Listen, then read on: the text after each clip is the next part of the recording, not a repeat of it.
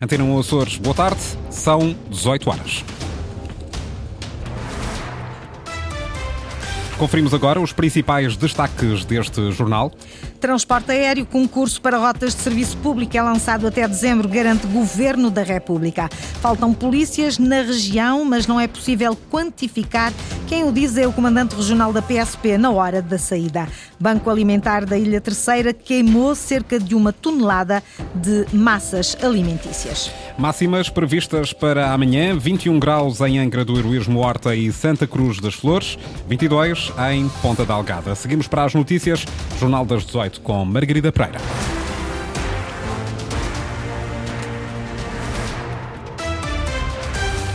Concurso para a exploração das rotas de serviço público de transporte aéreo é lançado até ao final do ano. Em causa estão as ligações entre Santa Maria, Faial e Pico ao continente e ainda as ligações ao Funchal a partir de Ponta Delgada e da Terceira. João Galamba, o ministro dos Transportes, garantiu esta tarde na Assembleia da República que o concurso público avança até dezembro. Só a partir de março de 2024 é que o podemos fazer. E sobre essa matéria, Sr. Deputado, deixe-me dizer, para garantir que lançamos o concurso até final do ano, dividimos o processo em dois. O concurso avançará tão rapidamente possível, temos já tudo desbloqueado para o lançar. A notificação à Comissão Europeia já foi feita no dia 13 de outubro. E a adjudicação, que nós esperemos que a Comissão Europeia se pronuncie rapidamente, e no concurso iremos colocar que a adjudicação fica condicionada à autorização da Comissão Europeia. Assim, os dois processos podem avançar paralelamente, podemos fazer um concurso, podemos ter um vencedor e a adjudicação e a prestação do serviço fica dependente do ok da Comissão Europeia. João Galamba precisou que a adjudicação não pode, ser, não pode ser feita antes de março. Até lá, as rotas de serviço público estão a ser asseguradas pela SATA. João Galamba explicou ainda porque é que o Governo da República nunca pagou à SATA as rotas de serviço público que assegura. O ministro aponta responsabilidades ao Governo Regional e à própria SATA. Diz que o Governo da República não pode pagar obrigações de serviço público enquanto alguma companhia as realizar a custo zero, como está a fazer a SATA. Ana Paula Santos. Explicação sumária do Ministro da República não paga porque não há apoio financeiro do Estado a ligações aéreas quando há companhias que se prontificam a fazer esses mesmos voos a custo zero. Para o Ministro, este é o caso da SATA. João Galamba respondia desta forma a uma questão formulada pelo deputado social-democrata Paulo Muniz. Já expliquei isto ao Presidente do seu Governo. Foi por iniciativa da SATA que, em fevereiro de 2023, comunicou à República, ao Governo da República, por carta, que a SATA pretendia assegurar as ligações de serviço público às ilhas sem qualquer compensação até março de 2024. Até esta data, até março de 2024, vai manter-se a situação atual. João Galamba deixa claro que não há quaisquer pagamentos à SATA pela realização das rotas de, com obrigações de serviço público. Que essa declaração da Companhia Aérea Regional, por carta formal que foi dirigida ao Ministério das Infraestruturas, impede, repito, impede legalmente o Governo da República de gastar um cêntimo que seja dessa verba que estava prevista. Porquê? Porque as obrigações de serviço público só podem ser prestadas se nenhuma companhia aérea manifestar a intenção de realizar essas rotas sem qualquer compensação. É esta a explicação do ministro, sustentada pela Lei da Concorrência, explicação que não convenceu o deputado social-democrata Paulo Muniz. Entende Vossa Excelência, numa situação de normalidade intelectual e sensatez, que é possível uma companhia nessas circunstâncias dizer que faz voos durante um ano de borla? Mas toda a gente percebe que isto não é de borla. E havendo esta circunstância, ou tem sido esse o seu entendimento, a sua obrigação era contactar a região e dizer, olha, há aqui esta circunstância que muito nos estranha. O ministro não se demoveu. Na Assembleia da República, João Galamba anunciou o lançamento do concurso público para a exploração das rotas com obrigações de serviço público ainda este ano, mas estas ligações só começam a ser apoiadas pelo Governo da República a partir de março, o mês que termina o compromisso assumido pela SATA.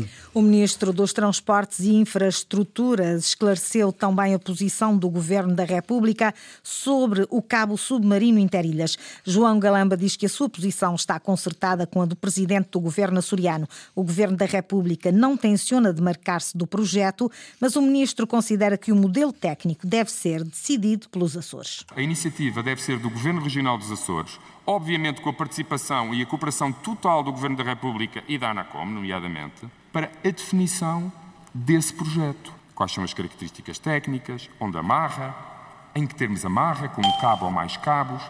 A ligação interilhas tem que ser um projeto regional. Obviamente que os Açores não existem independente do continente e obviamente que o Governo da República participará nesse grupo de trabalho. Agora, no meu entendimento, e já agora no entendimento de José Manuel Bolieiro, o Presidente do Governo Regional dos Açores do PSD, é o mesmo, Sr. Deputado.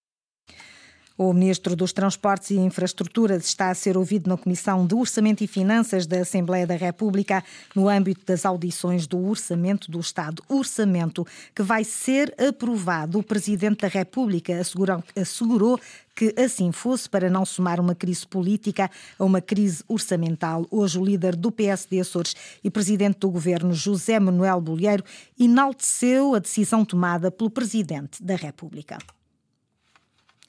Já vamos ouvir este som do presidente da, do Governo Regional dos Açores sobre a crise nacional. O país, a economia, a região precisa de tudo menos de instabilidade. Precisa de tudo menos de mais uma crise às crises que pré-existem à crise do dia 7 de novembro e ontem confirmada por Sua Excelência o Sr. Presidente da República após a audição do Conselho de Estado com a inevitável dissolução da Assembleia da República. Mas é bom de ver, porque importa, num quadro tão dramático como este, olhar para a atitude. A inevitabilidade de uma solução da disrupção da Assembleia da República não foi acompanhada com uma irresponsabilidade orçamental. Pelo contrário, a crise governativa com a demissão do Primeiro-Ministro e da opção reputacional relativamente ao funcionamento dos órgãos de soberania, a dissolução da Assembleia da República não foi acompanhada de uma crise orçamental. Há, por isso, uma atitude de responsabilidade. Decisão do Presidente da República era inevitável e foi responsável, afirma José Manuel Bolheiro, o líder do PSD. Para o líder do PS, as eleições legislativas nacionais são o processo que segue o seu caminho. A decisão de Marcelo Rebelo de Sousa em nada altera a situação na região. O Partido Socialista não exclui qualquer instrumento que tenha à sua disposição, mas as coisas não são assim, não é tudo ao molho e fé em Deus.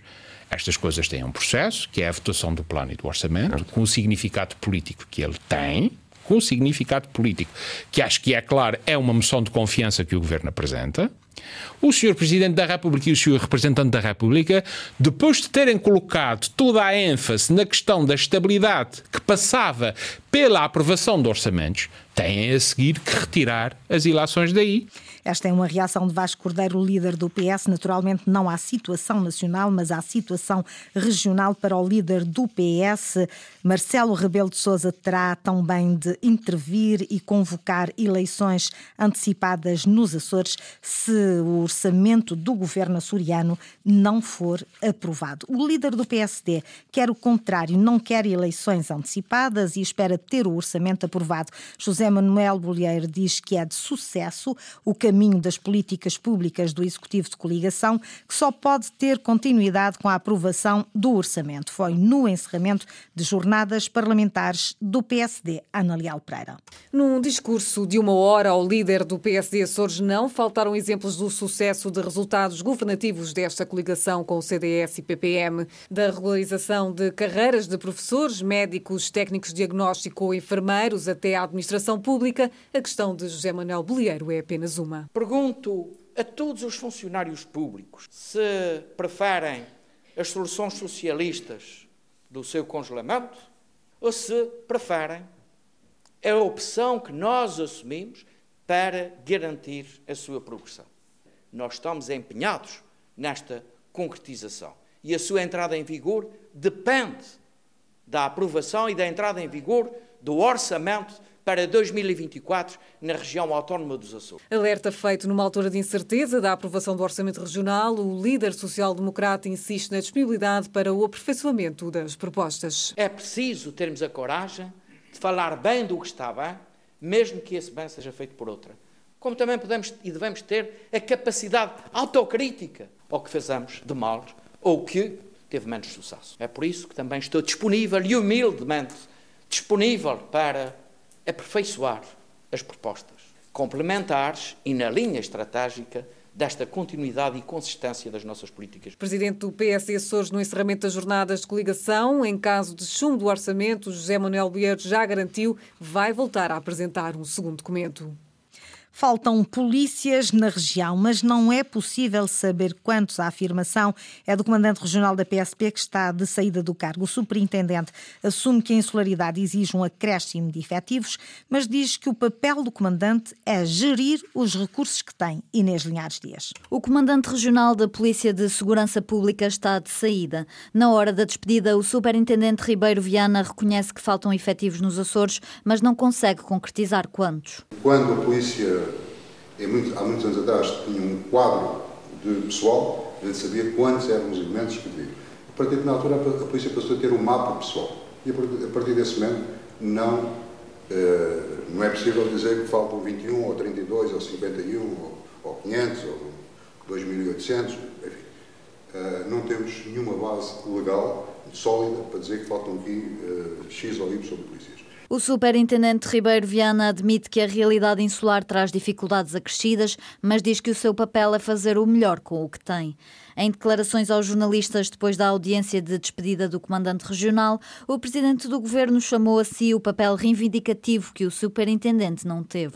Estou num posicionamento diferente do senhor comandante e superintendente eh, que eh, não se colocou numa posição durante o exercício de missão de reivindicação mas apenas de competência para o exercício de gestão otimizada dos meios à sua disposição. Eu estou noutro plano, num plano cívico, de exigência ao Estado de mais meios e mais recursos. José Manuel Bolieiro agradeceu o trabalho desenvolvido pelo Superintendente Ribeiro Viana no Comando Regional da PSP. O Presidente do Governo lembrou o papel que a polícia teve durante a crise pandémica e deixou um repto ao Estado para que reconheça as necessidades distintas que a insularidade traz. Governo avança para a construção da variante. A Madalena do Pico foi cumprida mais uma etapa deste processo esta tarde. David Bosch. O auto de consignação entre a Secretaria Regional do Turismo, Mobilidade e Infraestruturas e o consórcio Tecnovia Açores Afavias foi o último passo para dar início à construção da variante à Vila da Madalena. Chegou o dia de assinarmos o ato de consignação, o dia de entregar a obra ao empreiteiro, ao consórcio, constituído pela Tecnovia e pela AFAVIAS, que a partir de agora ficam com a enorme responsabilidade de cumprir o prazo, de cumprir o preço e de nos entregar ao fim de 18 meses a nós, Governo, a vós, todos que residem nesta ilha, uma obra que vai facilitar muito a vida de todos os picuenses e, de forma particular, de quem reside no Conselho da Madalena. Berta Cabral, secretária regional do Turismo, Mobilidade e Infraestruturas. Com esta cerimónia ficam criadas todas as condições para se avançar de imediato com o investimento de 6,5 milhões de euros, que irá retirar o trânsito do centro da vila e facilitar o acesso a um conjunto de serviços públicos. Esta é uma obra que, um, que é uma via urbana, uma via que serve a Vila da Madalena na medida em que expande a vila e lhe permite novas oportunidades de construção e de expansão. Uma via, quando se diz uma via urbana, é uma via com iluminação, com drenagens de águas pluviais, com uh, passeios, com arborização, com iluminação, e com uma ciclovia. Com um prazo de execução de 18 meses, o investimento apoiado por verbas do Plano de Resolução e Resiliência estabelecerá a ligação entre várias estradas regionais e municipais numa extensão de 1,6 quilómetros. O governo açoriano dá mais um passo rumo à neutralidade carbónica que tem que cumprir até 2050. Hoje foram apresentadas medidas do roteiro para essa neutralidade carbónica. Linda Luz. É um roteiro ambicioso, mas necessário. Diz a coordenadora-geral do consórcio do roteiro para a neutralidade carbónica dos Açores 2050. As medidas agora divulgadas têm como objetivo reduzir as emissões de carbono e aumentar os sumidores naturais. Estão assentes em quatro setores. O primeiro, energia. Energias renováveis na produção de energia, cerca de 90%, 10% combustíveis avançados neutros em carbono por parte das centrais termoelétricas. Temos também, ao nível do consumo de energia, uma componente muito grande de eletrificação, de eficiência energética e também energias renováveis. A perspectiva nos transportes e mobilidade é reduzir em 100% a emissão de carbono para a atmosfera. Catarina Vazão explica como. Temos, ao nível do setor dos transportes, a eletrificação também é componente principal, claramente, mas também combustíveis avançados no setor marítimo.